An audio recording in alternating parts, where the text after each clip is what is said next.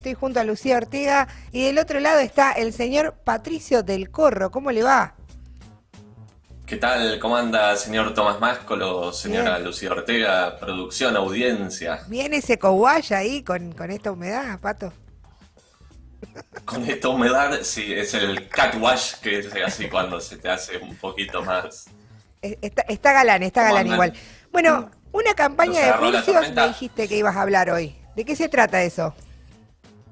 Una campaña de furcios, sí, porque si vieron esta campaña no está siendo muy recordada por las grandes propuestas, por los debates sobre modelos de país, sobre tampoco sobre el entusiasmo ¿no? que está generando. De hecho, la única propuesta más eh, seria, concreta y que ha abierto debate a nivel nacional es la que impulsa el Frente de Izquierda de Conjunto de reducción de la jornada eh, laboral a seis horas y después, la verdad, mucho más no hay. Esto llevó a una campaña donde hay muchas peleas, especialmente también donde se notan mucho las internas de los partidos tradicionales, están muy enfocados ahí.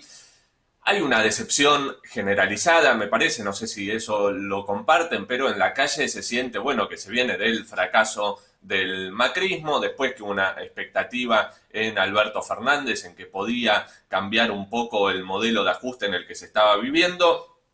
Nada de eso ha sucedido. Eh, para colmo, digamos, eh, se sumó la pandemia a toda una situación de crisis social, dejando más expuestas muchas ¿no? de las contradicciones que eh, se vienen mostrando en el país y en el capitalismo a nivel general. Entonces, casi que esta, si la miramos, digamos, o pensamos cómo va a ser recordada esta campaña, va a ser recordada por una campaña donde lo que primaron son los furcios, los errores, los dichos de barbaridades que han dicho algunos candidatos. Y hoy quería traerles algunos de ellos para que veamos también qué hay detrás de, de esos errores, digamos, y que no son simplemente esto, un un furcio pasajero. Bien, Pato, ¿vos, vas a agarrar eh, lo que serían los, los spots oficiales o también te vas a referir a lo que es TikTok y las redes? Porque ahí en TikTok están descollando casi todos y patinando, básicamente. Todavía en TikTok, viste, me meto así muy tímidamente, no, no, pero sobre todo lo, lo que, los escándalos mediáticos, por decirlo de alguna manera, o las declaraciones. Eh, el primero que, quiero agarrar es uno que hemos conocido, probablemente sea el más importante de la campaña. Estrictamente no fue de la campaña, pero eh, se trató de una mezcla de un carpetazo con esas cosas, eh, bueno, que demuestran cómo, cómo realmente vive la casta política no sé, ¿cuál fue el carpetazo, el gran eh, furcio o eh, pifie o como quieran llamarlo de esta campaña? ¿Cuál dicen ustedes? Me imagino que el, el, el, va, el Olivos Gate. No sé si te estás refiriendo a la foto, que no fue ahora, ¿no? Fue antes, pero como vos decís, salió, circuló ahora. Y los mariachis. por, Eso, por eso decía. Pero eso lo complementamos con las declaraciones que dio Alberto Fernández después. Vamos a recordarlas un segundo. El 14 de julio, día del cumpleaños de mi querida Fabiola, Fabiola convocó una reunión con sus amigos y un brindis, que no debió haberse hecho, que definitivamente me doy cuenta que no debió haberse hecho y que lamento que haya ocurrido, claramente lo lamento.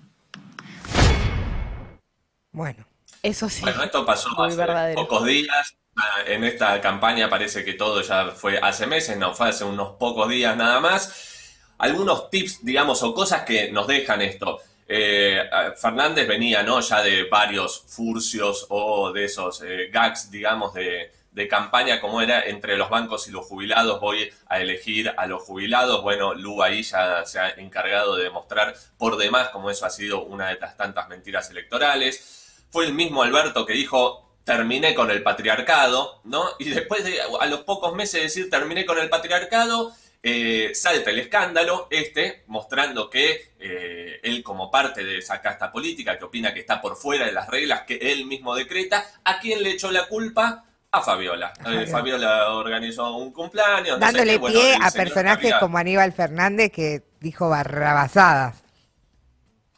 Barrabasadas, así es. Así que bueno, fue Alberto Fernández el que después de terminar con el patriarcado le termina echando la culpa a Fabiola. Pero la idea me parece que tenemos que sacar de esto es esta, ¿no? La de una casta política que, gobierna, obviamente, al servicio de los poderosos, como charlábamos, los bancos siguieron ganando, eh, todas las grandes empresas alimenticias, exportadoras, la crisis social ya la conocemos, mientras Fiesta en Olivo, fiesta, como vos decías, también la de Carrió, que si queremos es su, fiesta gemela, digamos, como representación, porque ellos opinan que viven por fuera de, la realidad. Esto me llevó después a algunos ya más eh, eh, ejes, digamos, de la campaña, porque la campaña, algo que ustedes también vienen charlando, es que tiene digamos, tiene una preocupación en los partidos tradicionales y es que la juventud se siente completamente eh, por fuera de la política eh, tradicional y decepcionada, con, especialmente ¿no? con la mística que en algún momento quiso generar el kirchnerismo. Esto eh, lo notaron y todos los candidatos salieron a hacer, ¿no? Entrevistas también como Fernández dando entrevistas así a, a youtubers más jóvenes, etcétera. Bueno, y la que eh, uno de los pifies, eh, o digamos uno de las eh, notas así de la campaña que surgió a partir de eso fue el de Tolosa Paz, después en la entrevista con el cadete y Richie Music, que vamos a escuchar lo que decía para recordar que en la primavera los pibes que están mirando, que están desesperados porque están hartos de los aforos. Están desesperados. Están hartos, quieren bailar, ¿viste? no sé. porque el peronismo, el peronismo siempre se carchó, perdón. sí, el peronismo es marchado. Bueno, ya tenemos el título. Perdóname, ah, bueno, mañana Clarín. Eh, cualquier en el peronismo se garcha. tenemos, tenemos campaña. Somos país. Bueno. Estoy esperando tus comentarios, Pato dan un poquito de, vergüenza ajena, ¿no? Yo no digo cringe porque todavía a mí me gusta decir vergüenza ajena, eh, me parece más exacta la definición, eh, de te querés hacer la copada que, tiene onda con los jóvenes y entonces decir, después hubo todo, ¿no? Una serie de críticas eh, morales en el sentido de, la oposición de derecha. Ahora, la realidad es que salió también muchas discusiones en el sentido de, bueno, con el peronismo se garcha, ¿Qué pasa con la ESI en las escuelas? ¿Qué pasa con el acceso a los anticonceptivos o a, los preservativos, a los elementos de cuidado para las eh, transmisiones de enfermedades? ¿Qué pasa con la intromisión de la iglesia que sigue siendo parte del Estado? De hecho, Tolosa Paz le había regalado terrenos a esa misma iglesia, digamos, que después es la que en las escuelas prohíbe la, exactamente, en la ciudad de La Plata, que es la misma escuela que después prohíbe eso. Entonces ahí también, ¿no? Como que surge como, bueno, cuando te querés hacer la copada para las elecciones, habla de que cobre el peronismo se y no sé qué, después, eh, no, se gobierna con las instituciones más reaccionarias, como en este caso la Iglesia Católica, y ni siquiera se puede garantizar la ESI. Y me, me, llamaba la atención esto, porque no fue el único furcio de Tolosa Paz en ese sentido. No sé si se acuerdan, eh, habló de que con dos mil pesos se podía comprar unas zapatillas. En una columna anterior hablábamos de ese video donde le cuenta en un llamado telefónico a Fernández de que los pobres estaban entendiendo las propuestas, que parecía loco, ¿no? Porque a pesar de que era gente pobre, entendían. Eh, y, y se muestra como, bueno, una candidata eh, que vive en un country, bien con, todos los rasgos de un country que es lo más popular que se consiguió para la campaña de provincia de Buenos Aires por parte del peronismo. Y bueno, como eso tampoco obviamente tiene capacidad de empatizar con la gente, se terminan haciendo estos furcios a la hora de eh, querer pasarse de, de cancheros, de cancheras. Después, eh, tercer eh, punto, digamos, o tercero de los escandaletes, furcios de la campaña. Y esto necesito preguntarles algo a ustedes dos, Tom, Lu. ¿Dónde viven? ¿En qué barrio viven? Buedo. Misma comuna, Almagro. Buedo. Y no, no, no, está muy claro, es una zona gris, pero no es, o sea, si los agarran con un porrito, no, no, no Hoy te voy a decir pararon a un pibe en la esquina de mi casa, la ayuda. ¿Ah, sí? Sí, a la mañana. Mira, bueno, entonces no, entonces eh, no estoy actualizado con el mapa. No, diría Vidal, no es un barrio para fumar marihuana, porque en la ciudad de Buenos Aires, para la lata de juntos, sí, casi te tenés que caminar ahí, pasar Rivadavia para la zona norte, ahí ya pasa a ser todo, todo bien. Eh, fue la explicación vida con la legalización de marihuana y sus, eh, digamos, su, su concepción. Y vamos también a escucharla.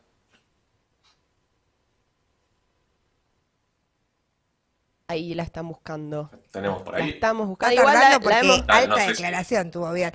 Más parecido al sketch de... De, de Guillaquino. De la declaración que tuvo. De los de TKM, exactamente. De los de TKM, sí, iba a decir.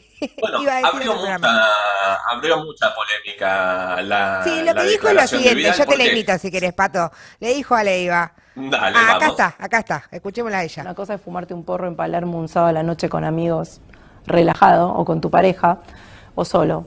Y otra cosa es vivir eh, en la 2124, en Zabaleta, en la 1114, rodeado de narcos y que te ofrezcan un porro. Esto es real. Bueno, eh, como los otros, este furcio, gago, como queramos llamarlo, no son eh, justamente las palabras, pero estas declaraciones polémicas tienen mucho para sacarle detrás, digamos, de la concepción que tienen del mundo, de la vida, de la política, de la sociedad detrás de esto. Porque, ¿dónde viven los narcos para Vidal? En los barrios pobres de la ciudad de Buenos Aires. No viven en Puerto Madero, no viven en Nordelta, no viven en los grandes countries, no. Los narcos viven en los barrios pobres de la ciudad. Por otro lado, si se quiere también, eh, si se lo toma desde el problema de los consumos problemáticos, ¿Qué quiere decir? Que si vivís en Palermo no tenés eh, posibilidades de tener consumos problemáticos con alguna sustancia, sea marihuana o cualquier otra. Bueno, venimos de discutir un montón el caso Chano y cómo, por ejemplo, los problemas de eh, para la aplicación de la ley de salud mental, los programas que no existen. Y sin embargo, eso también se muestra como en las clases altas se oculta, porque ahí, por más que haya problemas de consumo problemático, no, no se los estigmatiza. En cambio, si son sectores populares, se estigmatiza en general y después también oculta algo muy claro, que es la policía utiliza el consumo de marihuana para perseguir a los pibes en los barrios populares. Totalmente, la realidad es que si en Palermo alguien en un bar se fuma un porro, el policía casi que te lo prende si, se lo piden, digamos. Y en cambio, en un barrio popular se usa para meterlo en cana. Esta, esta mañana escuchaba a Tenenbaum que decía algo que me, parecía interesante, que es que Kisilov salió a decir eh, como hacerse ¿no? el, genio ahí, a decir, ah, Vidal con esto mostró lo que realmente es. Eh, pero al mismo tiempo él tiene a Bernie, ¿no? Como ministro de Seguridad en la provincia de Buenos Aires, que es uno de los que vos este, recién, bueno, comentabas de la policía, eh, persigue, ¿no? A los cultivadores, a, los jóvenes en los barrios, o sea, cómo frente a determinadas situaciones se hacen también los cancheros de cómo Vidal, va, a, decir esto y también son parte. Sí, los narcos viven en Nordelta para hay que avisarle también a, Mario. Bueno, completamente. Recordemos el caso, ¿no? Del narco que lo llevaba de paseo expert y a los liberales en avión. Los narcos, grandes narcos, tienen aviones, tienen camionetas blindadas, etcétera. Me parece muy bien esto que decías vos, Lu. De hecho, Mariano Recalde, también referente del kirchnerismo acá en la ciudad de Buenos Aires, hizo como un video, como dice, escandalizándose de lo que dijo Vidal. Y vos decís, en provincia es eh, igual o peor, digamos, porque la policía bonaerense, como ustedes decían, incluso se ha llevado presos a personas que cultivaban para eh, aceite de cannabis y para uso medicinal del cannabis. Entonces, es toda una hipocresía que lo que muestra es el clasismo en sangre del PRO, pero también la hipocresía del peronismo de a la hora de, de pensar el problema de la legalización de las drogas, en este caso de la marihuana, eh, bueno, muchas palabras, pero mientras la policía lo sigue utilizando como un elemento de disciplinamiento social. Por eso el Frente de Izquierda Unidad sí tiene un proyecto eh, que todos los partidos apoyan de legalización del autocultivo y del consumo de marihuana. Y la última para cerrar es... Yo antes de que cierres, quiero saber si vas a atender a los liberales porque estoy esperando este momento desde que me dijiste que ibas a estar acá. Pero, señor eh, Tomás Máscolo, me extraña. Cómo lo iba a dejar este jueves lluvioso sin esa alegría que, podemos tomar de las declaraciones bizarras de eh, Javier Milei en este caso, que, eh, y esta fue una de las más de las más, eh, si se quiere, simpáticas de la campaña, entretenidas o como quieran. Vamos a escucharlo al señor Javier Milei. Pues es que durante los 80 en Argentina se discutía si las calles podían ser privadas. Entonces había toda una discusión. Ahora el problema cuál era un problema de índole tecnológico. Hoy tranquilamente las calles podrían ser privadas. ¿Acaso cuando vos pasás por una autopista no tenés un lector? Sí, claro. Bueno, entonces digamos, o sea, vos tranquilamente podrías instrumentar un sistema de lectura donde las calles pueden ser privadas, ¿sí? donde los cada uno se encarga de su calle, digamos, y eso le genera ingresos, sí, digamos, y podría ser directo, y el GPS hasta te podría decir, usted va a tomar este camino, le va a costar tanto, y si vos querés también le puede decir, digamos, bueno, mire, este está en mejor estado, otro está en, otro estado, lo que fuera. Es decir, mira qué fácil que puede ser, o sea, podrías tener calles privadas. Bueno, todas calles privadas, vos Tom ya estás poniendo tu barrera ahí en la calle para el que pasa, sabés, le pones así una latita, le decís, señor, esta calle... ¿Esto fue ahora en campaña? Fue ahora hace unas pocas semanas.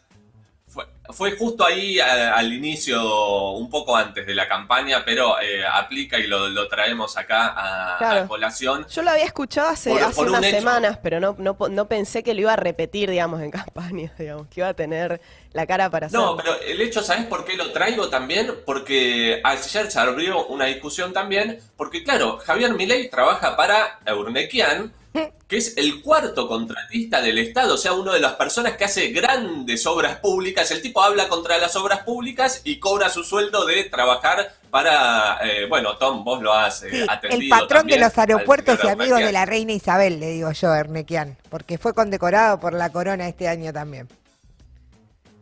Así es. Bueno, y Ornequian eh, que tiene un huevo en cada canasta, ¿no? Porque es un poco amigo del peronismo, un poco amigo del Cambiemos y todo ese mundo. Eh, no se ría Tomás Máscolo, por favor, se en medio de la columna.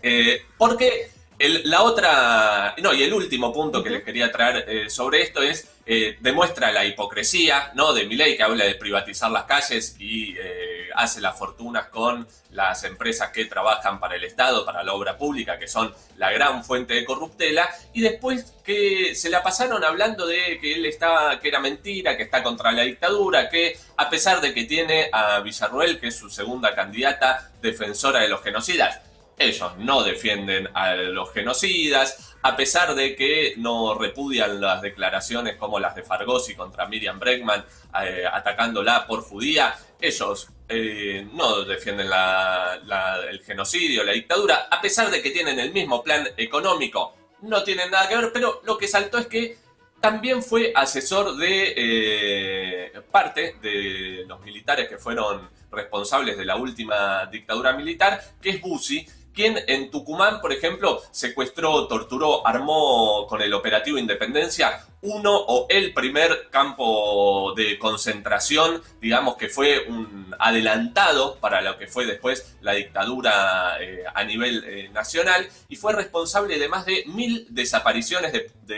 personas. ¿Qué respondió eh, Javier Milei por Twitter a este coso, a esta acusación? Que bueno, que Bussi lo habían eh, había sido electo y entonces no había ningún problema. Bueno, nuevamente muestra los furcios detrás de la campaña, porque no son simplemente frases que uno puede tomar graciosas en alguna manera, o reírse un poco, o indignarse un poco más, sino que detrás de cada una de ellas hay toda una ideología que es la que van construyendo estos partidos tradicionales. Mira, Pato, justo acá en Facebook hay un comentario que dice algo similar a lo tuyo, que dice, no es un furcio, basta darle liviandad a la frase, es su sentir y es preocupante, ¿no? Bueno, no sé a cuál de todas las frases que vos dijiste, pero eh, creo que va en línea un poco. cualquiera. Claro, cualquiera de esas. Aplica bastante a, la conclusión a la que estaba llegando, Pato. Bueno, Patricio del Corro, muy completa su columna de hoy. Después la van a poder leer o ver de nuevo en la izquierda diario para quien se conectó tarde. Pero la consigna del día de hoy no te va